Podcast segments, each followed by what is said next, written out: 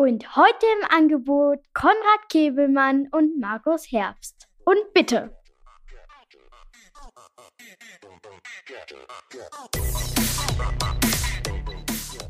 Aloha Konrad nach Berlin beziehungsweise in die heiligen Hallen der Sportmacher und natürlich auch dem Nachwuchs der Sportmacher. Ja, Aloha Kalle. Ja, du siehst es, kein anderer sieht es, aber ich bin heute nicht allein. Ich habe meine Assistentin dabei und werde hier tatkräftig unterstützt im Podcaster-Game. Denn ich bin heute nicht hundertprozentig fit. Äh, mich hat irgendwie so ein kleines bisschen eine Magen-Darm-Verstimmung weggenommen. Ich glaube, ich habe, jetzt mal ohne Witz, ich glaube, ich habe ein abgelaufenes Gel gefressen. Und ähm, das spielt verrückt in meinem Körper. Also fühlt sich ein bisschen an, so wie, ein bisschen wie Grippe, ein bisschen wie müde. Und dann geht's mal wieder. Also ich mache heute mal nichts. Also kein Panzermagen, der einfach alles reinschütten kann und äh, gucken, was rauskommt, nee. ist dann doch das ein oder andere Mal etwas empfindlicher. Panzermagen ist deine Qualität, ja, und äh, mit dem mit dem draufhauen und immer rin, immer rin, äh, da kann ich aller, aller Welt da draußen mal wirklich den neuesten Pushing Limits Podcast empfehlen mit äh, dem Gast Thomas Hellriegel. Dem Vernehmen nach sein allererster Podcast, den er gegeben hat, überhaupt. Es ist unglaublich. Und der Typ, der erzählt anderthalb Stunden lang eine Story nach der anderen. Sehr, sehr, sehr hörenswert. Das ist unglaublich. Also, was der Typ im Triathlon alles gemacht hat, also da können sich Norweger drei Scheiben abschneiden von. Ja, also ich kenne nur, also Geschichten erzählen. Da muss er definitiv ein großer sein und auch viel Erfahrung. Also ich erinnere mich bloß so an so andere Sachen, die er erzählt hat, als er quasi ähm, er kommt ja da aus dem baden-württembergischen Raum, als er dann meinte, ja, er hatte Leistungsdiagnostik ähm, in Leipzig, dann quasi ähm, relativ äh, früh, als die Mauer, nachdem die Mauer gefallen war, so Anfang der 90er Jahre und er musste halt schnell irgendwie aus Baden-Württemberg nach Leipzig äh, los und dann mit Sturmhaube ins Auto und dann äh, Vollgas nach Leipzig, Diagnostik und am Abend gleich wieder zurück und alles gefühlt 200 plus. Das sind zwar nicht so sportliche Geschichten, aber auf alle Fälle wenn man ihm zuhört, glaube ich, kann man viel lernen. Äh, alles ist nicht zum Nachmachen, aber ähm, wahrscheinlich viele Fehler vermeiden. Genau, nee, er hat äh, viele Fehler für uns schon äh, gemacht, die wir nicht nochmal selber machen müssen. Also er hat zum Beispiel erzählt, dass er mit seinem Trainingspartner zusammen mal versucht hat, das Wochenlimit auszuloten. Wie viel kann man trainieren, damit es noch Training ist und wann ist das Ende erreicht? Ja, und äh, dem Vernehmen nach wurden dort auf Teneriffa 1400 Radkilometer in einer Woche abgespult und dazu noch ein anständiges Lauftraining. Schwimmen waren sie allerdings nicht mehr. Machte in Summe irgendwas 54 bis 55 Trainingsstunden. Und dann sind sie aber den Montag nach der Woche nicht mehr aufgestanden, liegen geblieben. Okay, aber sie waren ja gut im Plus, so dass sie sich dann vielleicht auch mal einen Ruhetag gönnen. Ähm, das mit dem nicht schwimmen, also ja, ich glaube, die Zeiten sind natürlich jetzt heutzutage vorbei, aber ich kann mich auch noch an meine Jugend erinnern. Damals gab es noch das Commerzbank-Team mit Norm Stadler und Co. Und dort wurde auch auf Mallorca klassisch 100, 150, 200 und dann immer noch mal ein bisschen laufen und dann wieder Ruhetag, immer im Wechsel. Aber geschwommen wurde da auch nicht viel. Ja, das ist wahrscheinlich wirklich so ein traditionelles Ding. Ne? Also früher hieß es auch mal ein guter Langdistanzler der kommt mit 10 Schwimmkilometern der Woche gut mit. Wenn er mal einen Schwerpunkt setzen will, macht er mal 20 Kilometer die Woche. Aber äh, wenn ich hier auf deinem Strava gucke, da sind ja im Schwimmen jede Woche 25 Kilometer drin. Und man ist immer noch ähm, der Meinung, es könnte ja eigentlich im Schwimmen sich noch ein bisschen was tun. Aber wie soll denn da noch was gehen, ne? wenn du schon so viel am Arbeiten bist? Ist ja unglaublich. Naja, naja, ich nehme es mal vorweg. Also ähm, wir hatten auf alle Fälle einen jungen Gast. Wir können, Konrad kann jetzt entscheiden, ob wir den Namen nennen oder nicht. Ja. Und in dem Vor- und Nachgespräch habe ich mich mit ihm unterhalten, was er in seiner Verletzungspause gemacht hat. Und ähm, die war ziemlich lang. Ich glaube, die ging sogar über sechs oder acht Wochen, wo er halt nicht laufen konnte. Und dort wurden Schwimmumfänge von 40 bis 45 Kilometer die Woche realisiert. Über sechs bis acht Wochen. Also da ist auch noch Luft nach oben. Ja, ich meine, wenn du dann nur schwimmen gehst, ja, dann ist es ja äh, ist viel ohne Witz. Ne, plus Radfahren. Ja, okay. Ja. Plus Rad. Na gut, also nur laufen nicht. Naja, dann ist das schon. Also ja, wir reden ja hier vom Limit, ne? Also äh, Hellriegel, andere Geschichte. Ich bin halt noch so unter dem Eindruck, deswegen muss ich es noch parken bei dir. ähm, noch in seiner Kurzdistanzlerzeit ging es um ein Trainingslager. Ich meine mich zu erinnern, dass es Lanzarote war, bin mir aber nicht sicher. Ja, auf jeden Fall. Erste Herausforderung, damals war das Schwimmbecken recht kalt. Ja, so 22, 23 Grad nur, manchmal 24. Und die Stifte, die dort im, im, im Kader waren, die waren halt alle komplett austrainiert und mega dünn. Ja, geht so ein bisschen in die Richtung, äh, Richtung, wie du berichtet hast. Da ist das Schwimmen natürlich sehr, sehr anspruchsvoll, weil er immer schweinekalt ist. Und er meinte, manchmal bist du gar nicht mehr warm geworden, den ganzen Tag. Ja, und da haben die einen Schwerpunkt dann gelegt auf Schwimmen und Laufen. Er meinte, der Lauftrainer, ja, das war schon alles strukturiert, er war, hatte schon ähm, richtig ähm, Know-how und das ging schon gut nach vorne, hat auch richtig was gebracht. Aber der Schwimmtrainer, der war so eher ähm, alte Schule. Also immer drauf, immer drauf, immer drauf und immer, geht schon, mach mal, geht schon, geht, komm, mach mal weiter, geht schon. Da standen dann so lustige Sachen wie 4 mal 1500 progressiv. Ja, das ist dann eine Einheit, wo du dann sagst, hm, so ein bisschen lame, war. Oder mal so ein, ein 3000 Meter Testwettkampf, allerdings äh, zu viert, so wie so einen belgischen Kreisel geschwommen, immer mit Durchwechseln, dass immer jemand anders vorne schwimmt. Und dann auch sagst, naja, gut, was soll das aussagen am Ende, ne? Aber der wurde auch richtig geknüppelt und der meinte was von drei Wochen, a 50 Schwimmkilometer und dazu halt noch reichlich laufen. Und ähm, die Sachen waren aber nicht ineinander abgestimmt, sondern der Schwimmtrainer hat sein Programm gemacht und der Lauftrainer hat sein Programm gemacht. Also es kam auch zu einem Tag, wo 10 mal 1000 auf dem Menü standen beim Laufen und danach wurde Trainingswettkampf im Schwimmen gemacht. Ja, wo du sagtest, die haben sich gerade mal noch so beim Umziehen ein paar Gummibärchen reingehauen, damit sie ein bisschen Zucker haben und eine Cola getrunken.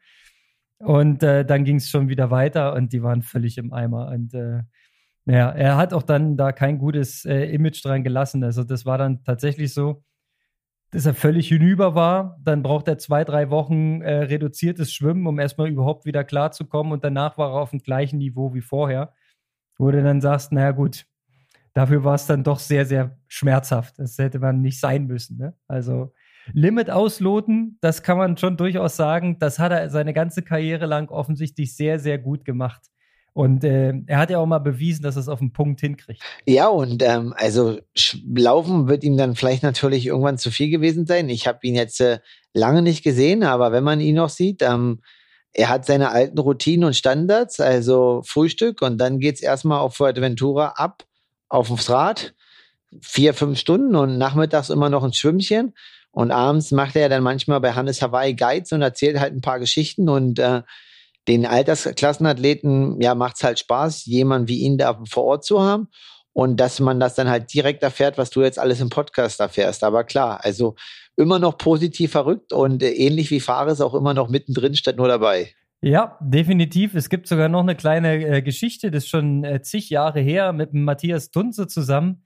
Wir haben uns mal beworben für irgendein, so ich weiß nicht genau, wie das Team hieß, Mondi-Team oder irgendwas. Ähm, da ging es tatsächlich darum, dass Triathleten gecastet worden sind mit dem Ziel, die Hawaii-Quali zu lösen. So, und dann war es tatsächlich irgendwie so ge geplant.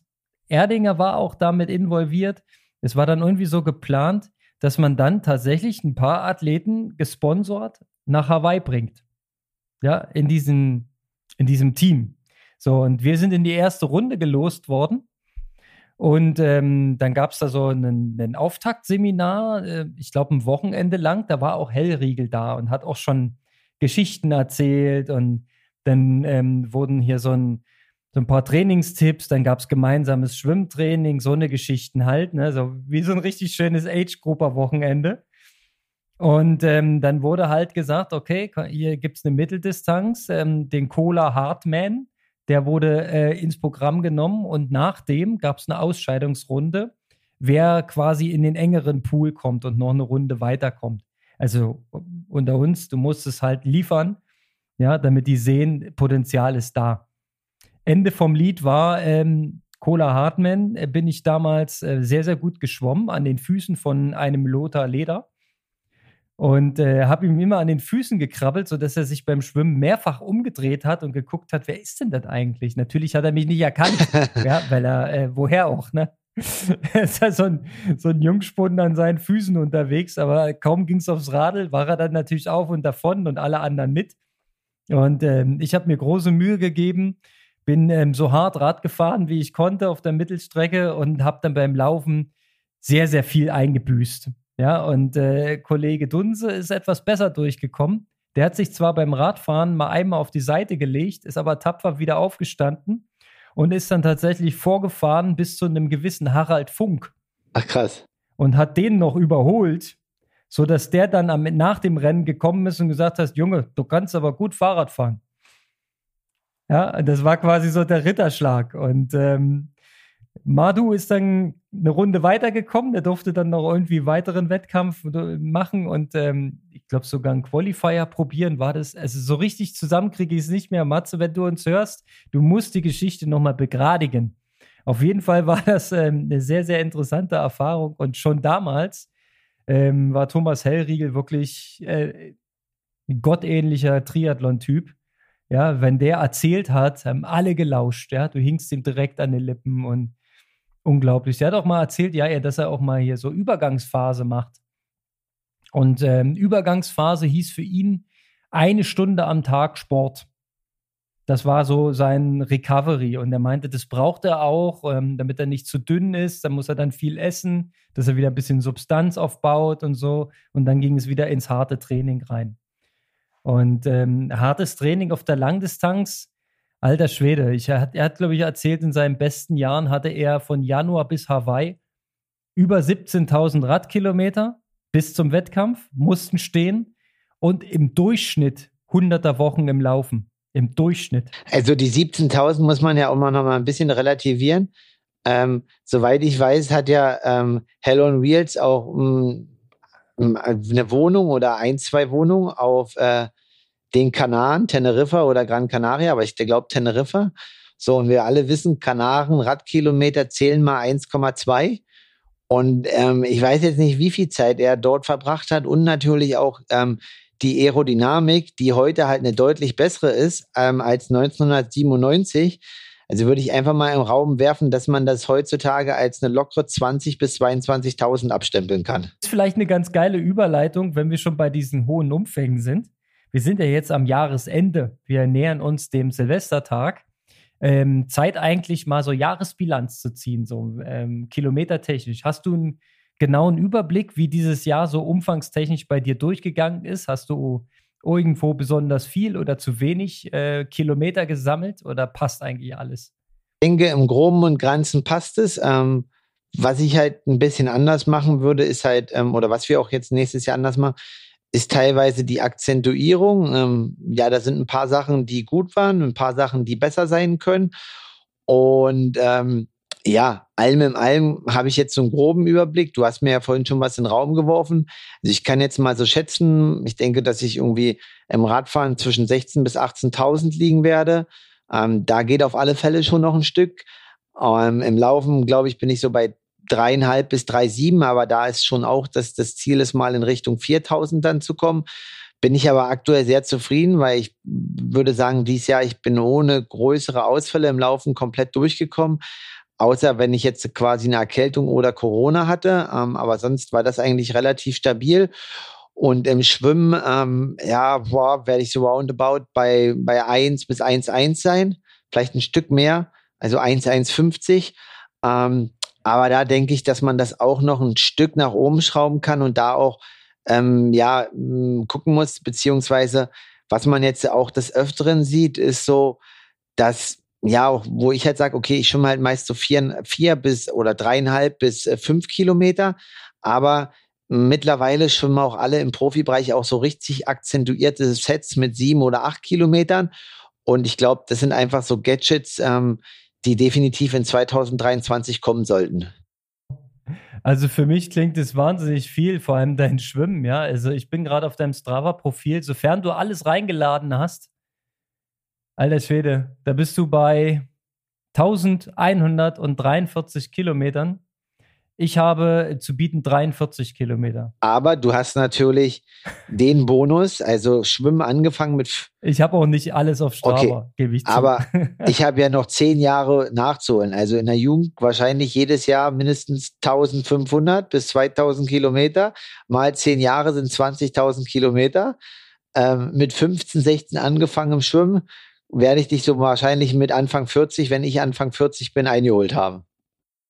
Naja, ich glaube, du hast mich schon. Ich weiß nicht, ob wir dann wirklich so viel gemacht haben. Also die Programme waren meistens so drei bis vier Kilometer. Ja, und die Morgensprogramme vor der Schule, die waren kürzer. Also da haben wir nicht so viel geschafft. Also so richtig krass viel war es dann auch nicht. Aber wenn ich jetzt hier bei dir mal überschlage, du bist so in der Woche irgendwas um die 22 Kilometer. Plus, minus, jetzt kommt vielleicht noch ein paar dazu finde ich schon auf jeden Fall eine ganz, ganz solide Basis und auch die Zeit, die du im Wasser verbracht hast mit 361 Stunden, ähm, ist schon ziemlich krass, schon ziemlich viel und definitiv mehr Zeit im Wasser als zu Fuß laufend. Das ist beeindruckend, finde ich. Also eigentlich viel geschwommen im Verhältnis. Ja, aber du weißt natürlich, du kannst, also Laufen ist ja reine Belastungszeit. Und ähm, ich rechne, werde auch nicht nie mit Urschwimmen, keine Sorge an alle Hörer. Und äh, Wasserzeit ist ja Wasserzeit, aber du weißt ja selber, ja. dass wenn man jetzt irgendwie drei Kilometer eine Stunde einschreibt, dass das ja aktiv wahrscheinlich 45 Minuten sind oder sowas. Ähm, vielleicht auch mal ja 40 und mal 50 kommt natürlich drauf an, ob es Technik ist oder was auch immer. Aber die Pausenzeiten und wenn du halt einen 20er Lauf machst, dann ist es halt eine 20, ne? Ja, ja, da hast du einen wahren Punkt. Äh, das stimmt. Da müsste man eigentlich ehrlicherweise da noch ein bisschen begradigen, ja. Also, aber im Laufen hast du ähm, 3750 hier stehen. Da kommt bestimmt noch bis Jahresende ähm, noch was dazu. Wir haben heute der Transparenz halber Mittwoch den wow, 28. steht hier. Ja. Meine Augen werden auch nicht besser. Das Licht ist ein bisschen diffus. Ähm, da schaffst du noch drei Tage, da geht da noch ein bisschen was. So 30, 40 Kilometer kommen da noch drauf. Richtig, aber die 3,8 werde ich nicht knacken. Also ich werde jetzt nicht in drei Tagen 60 Kilometer laufen.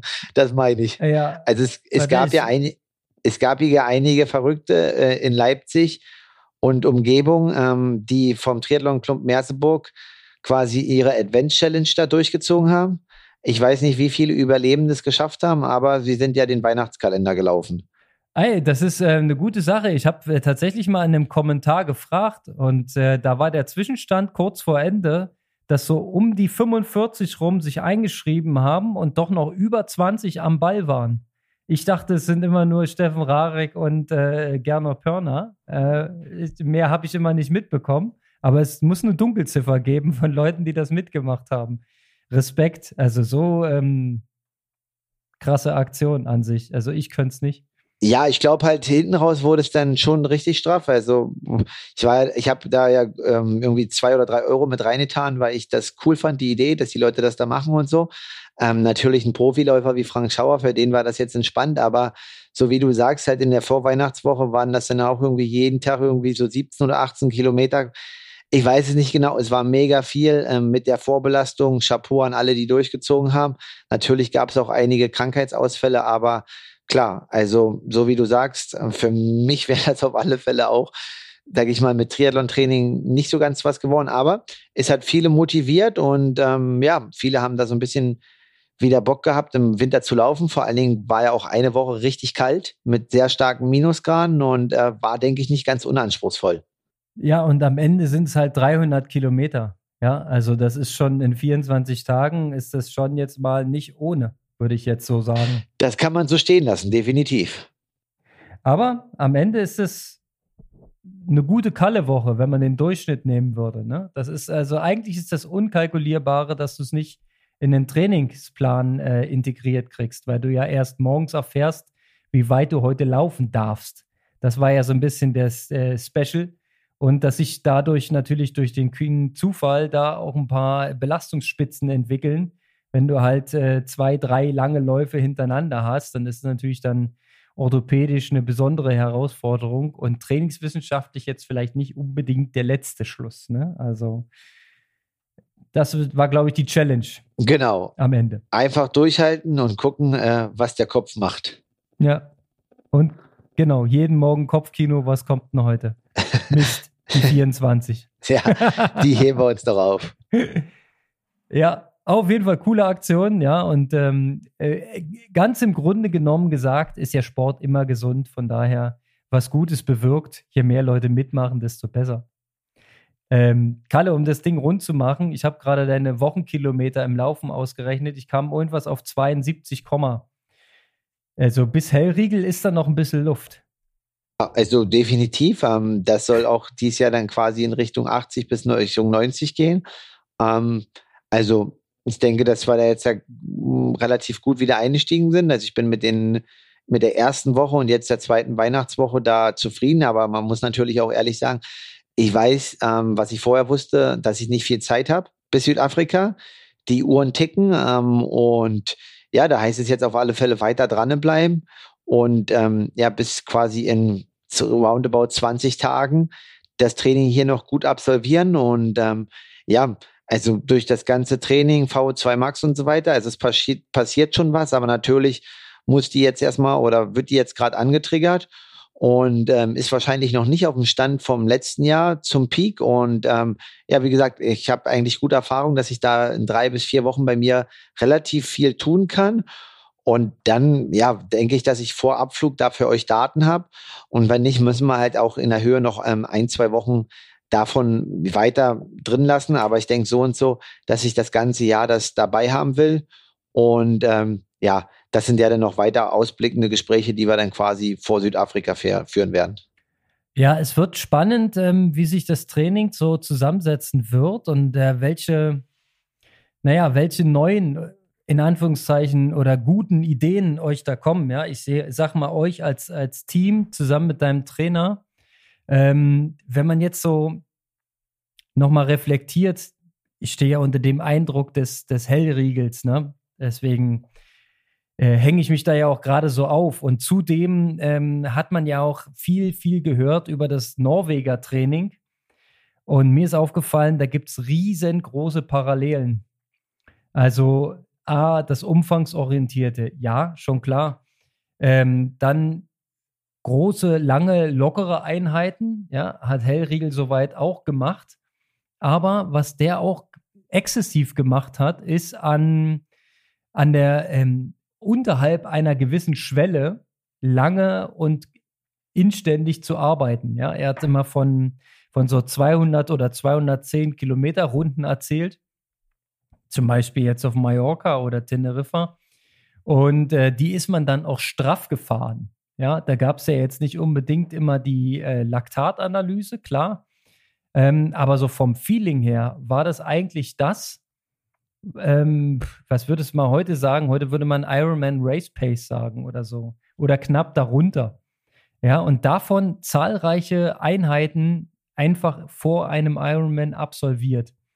Das ist ähm, ein Training, das stellen wir uns beide sicherlich sehr ermüdend vor. Äh, aber das kann sicherlich auch in die richtige Richtung wirken. Ja, also man sieht ja jetzt ja so und so. Also es gab natürlich und gibt es das auch noch. Und ich denke, das ist auch für viele Altersklassenathleten der, der richtige Weg, weil die ja quasi dieses lange ausdauernde Training und Standgasttraining wahrscheinlich teilweise ja fünf bis zehn Jahre in den Beinen haben und nichts anderes gemacht haben. Deswegen ist das bei denen teilweise wichtiger, die VO2 Max entwickeln. Aber wenn man ähm, jetzt bei dem einen oder anderen Profi schaut, wie sich das Training in den letzten Jahren auch wieder gewandelt hat, ähm, sieht man schon, dass ähm, ja das, was Hellriegel sagt, das, was unser Freund Lothar sagt, ähm, dass sie früher wahrscheinlich nicht ganz so viel falsch gemacht haben und dass die Umfänge bei allen halt schon deutlich nach oben gehen wieder. Also ähm, ich, man, was ich noch empfehlen kann, ist ein britischer Podcast, How They Train.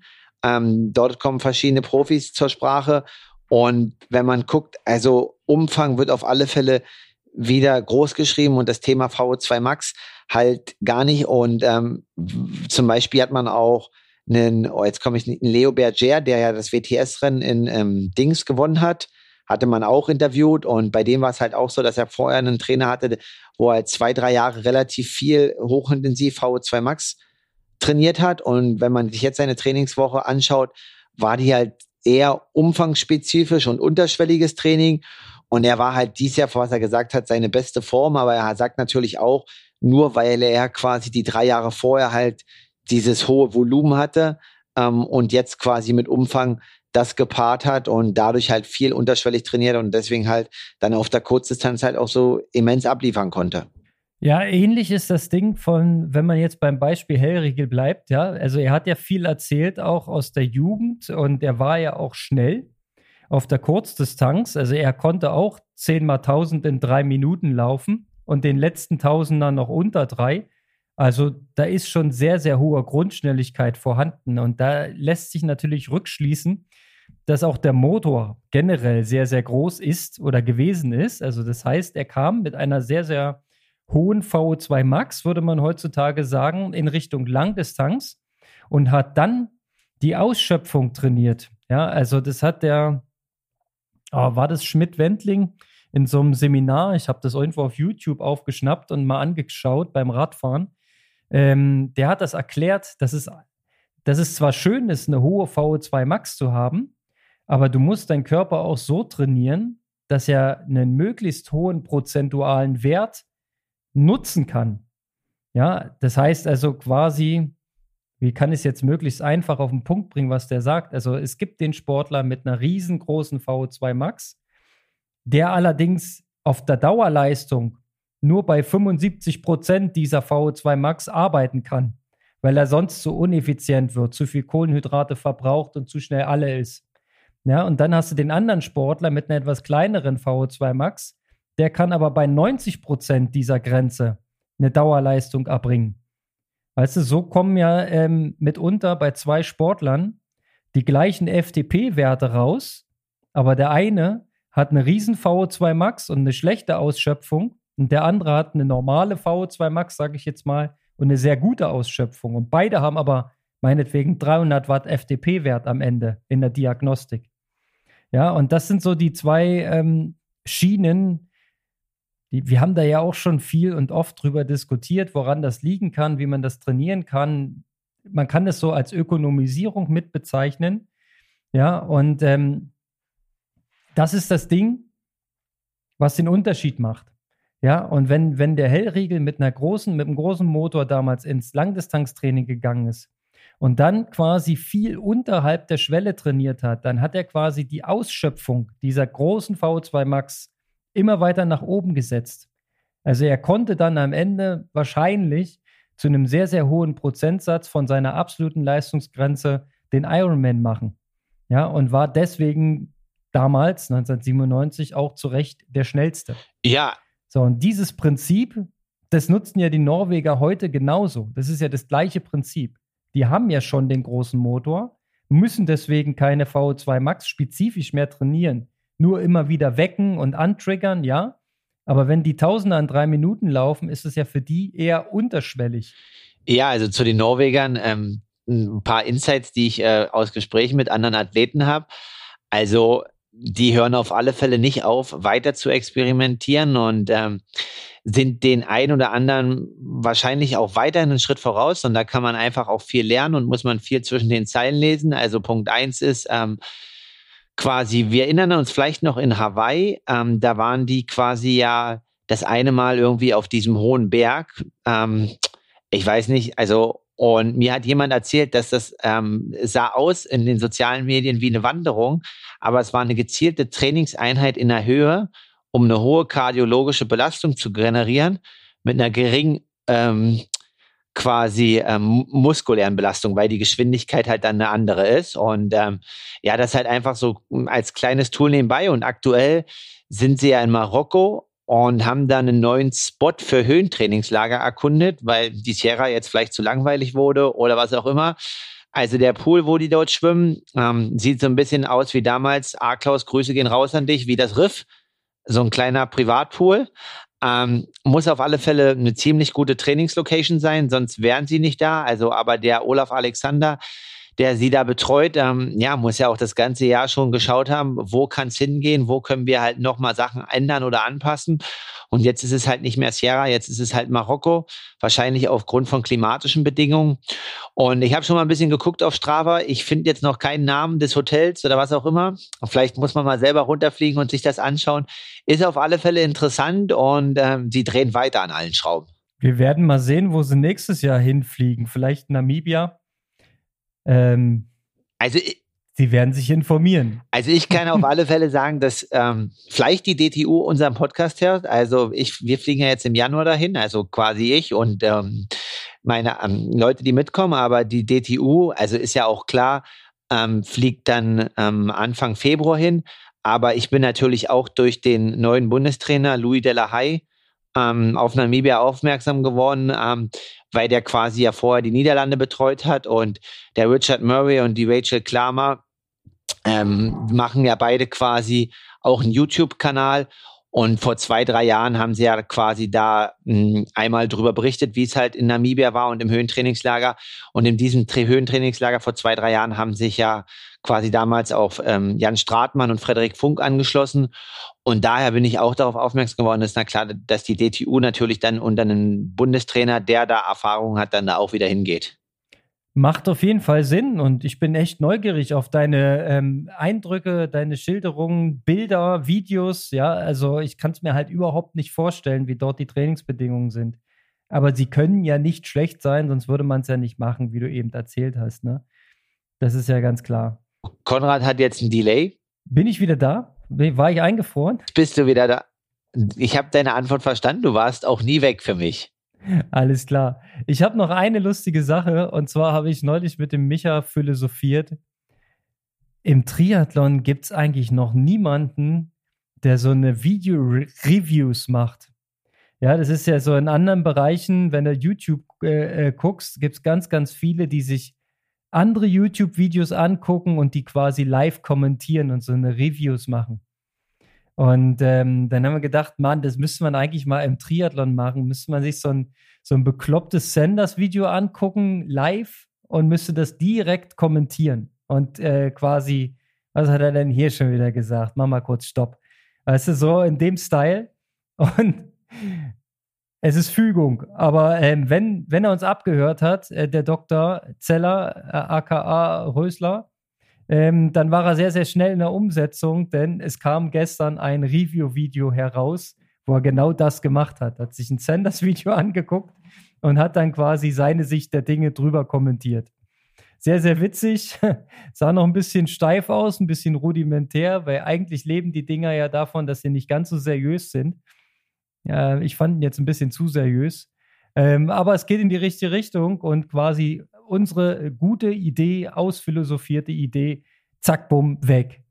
Jetzt macht's der Doktor.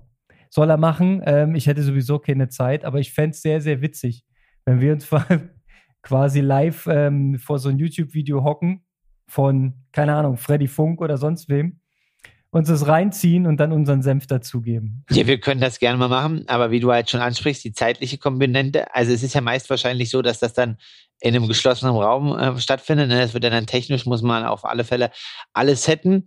Und ähm, ja, wie gesagt, ne, du musst ja natürlich sowohl du als auch ich die Kapazität haben. Aber klar, wenn man da irgendwie mal einmal oder zweimal sowas macht, dann kann man schon gucken, was da möglich ist. Und ähm, ist interessant. Mir war das jetzt gar nicht so bewusst, dass das in anderen Bereichen schon so her ja, herkömmlich ist. Also ich habe halt mal so ein Review gesehen, wo es um AG1 ging. Ähm, das war ganz interessant, aber sonst kann ich mich jetzt gar nicht dran erinnern, dass es so ist. Aber ähm, ja, dann werde ich mir das mal von ähm, Doc Zeller anschauen, was er da zu Lionel wohl zu sagen hat. Ja. Nee, das ist tatsächlich so, unter den YouTubern ist es äh, eine ganz, ganz etablierte Technik, dieses ähm, Content von anderen nutzen, um wieder eigenen zu generieren.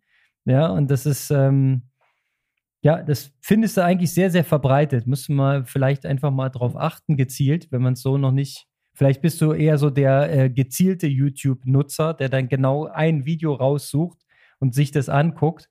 Aber wenn man mal so ins Stöbern kommt, also mir läuft es relativ oft über den Weg, ähm, hat auf jeden Fall Potenzial. Wir werden das beobachten. Und was auch Potenzial hat, ist generell sich ähm, Triathlon-Videos von anderen angucken, weil das ist, äh, macht Motivation, ist Rollenfutter und äh, wird einem nicht so schnell langweilig und man fühlt sich immer gut entertained. Also wir wünschen mal uns, dass alle, die äh, aktuell so coolen Content produzieren, dass sie das weitermachen. Ja, ob es nun die äh, Pro Bike Academy ist oder wie sie sich das nennt, die, heiß, die heißen, glaube ich, jetzt anders.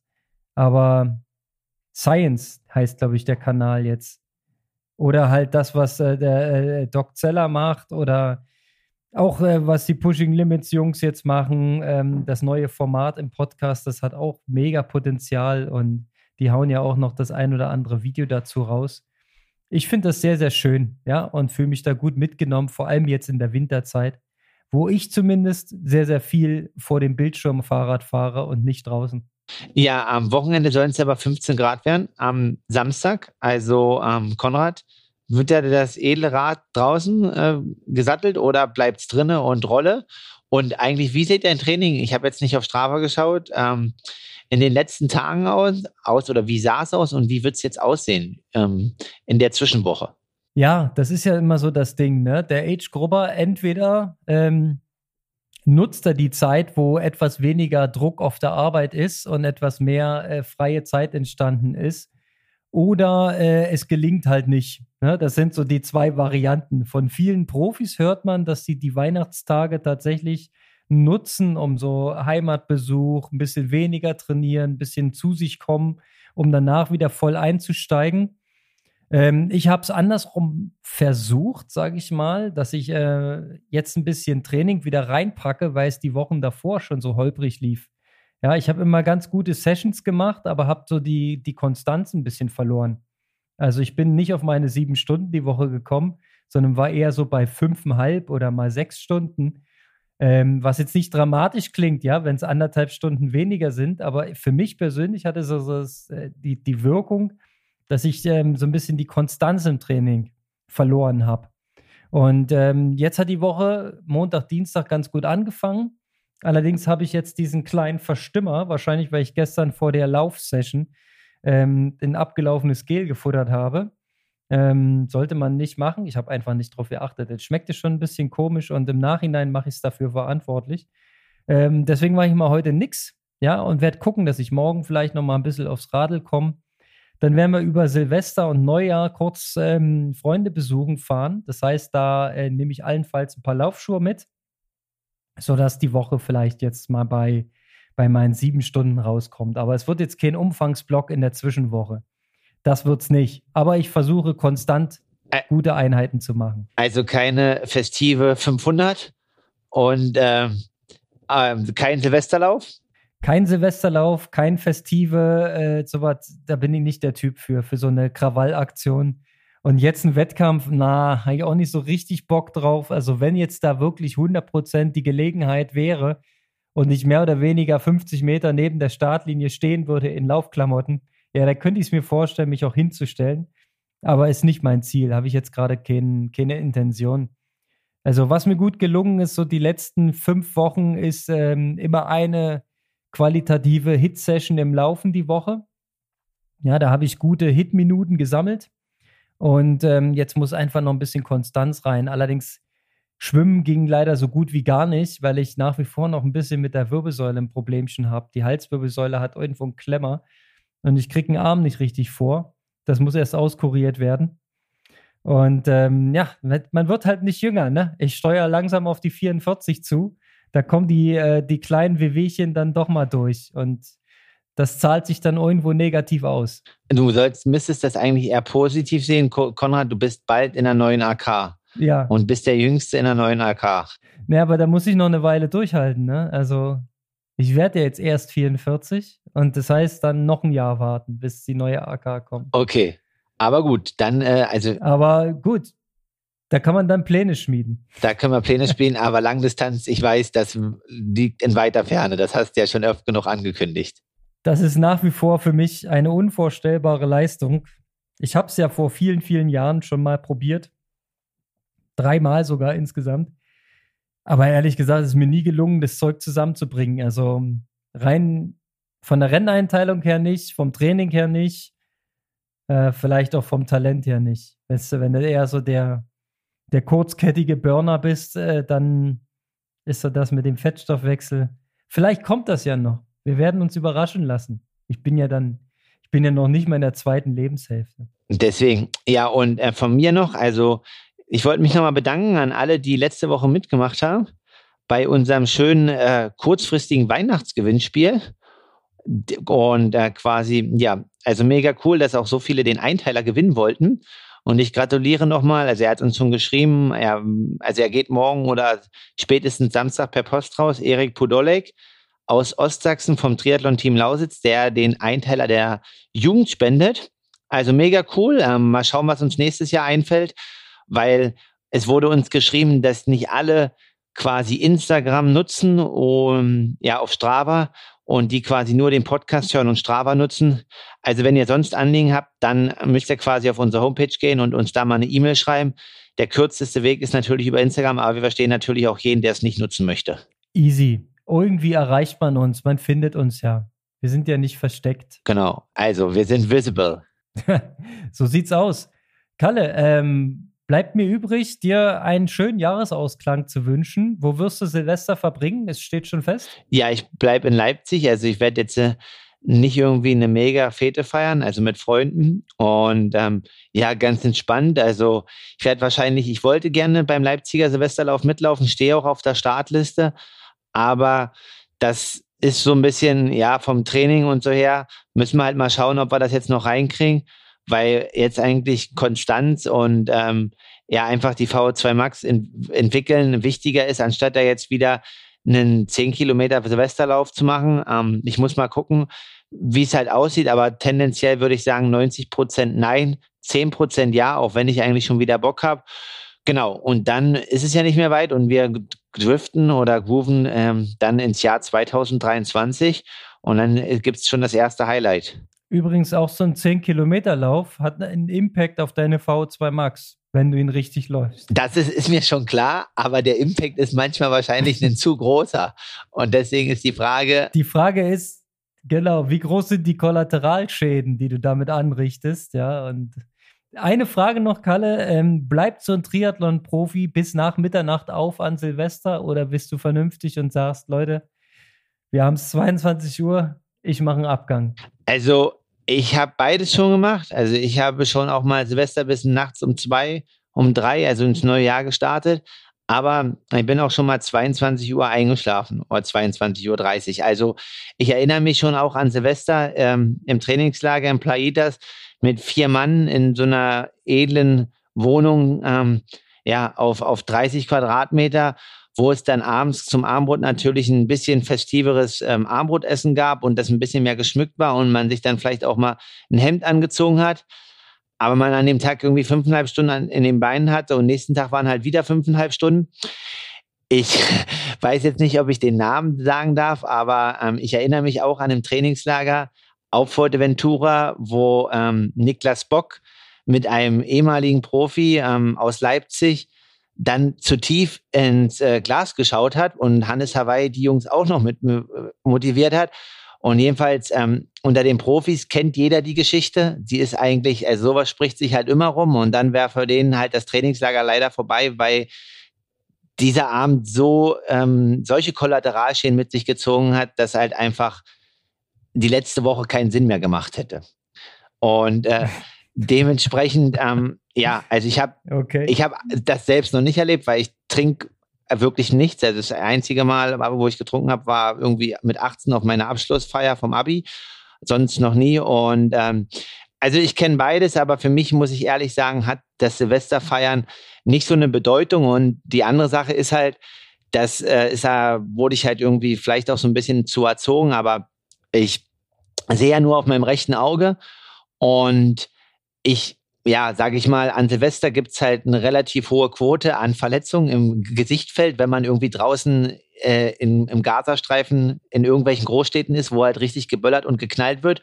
Und daher versuche ich das einfach auch aus gesundheitlichen Gründen und Vorsicht ein bisschen zu vermeiden manchmal. Absolut nachvollziehbar. Ja, jetzt wo du es sagst, Logo, wer geht das schon gerne das Risiko ein? Ne? Also klar, ähm, Kalle, ich kann dir noch einen Tipp geben als äh, Vater.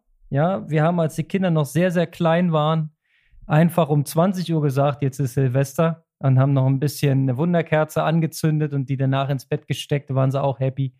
Meine Tochter guckt mich gerade entsetzt an.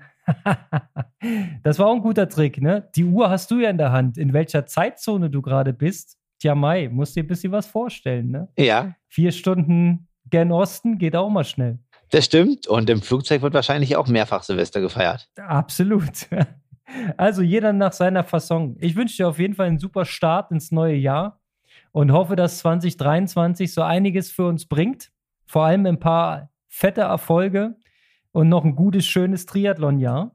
Und ähm, wir lassen uns, wir lassen es auf uns zukommen, würde ich jetzt mal sagen. In dem Sinne auch für euch einen guten Rutsch im Kreise der Familie und der Freunde.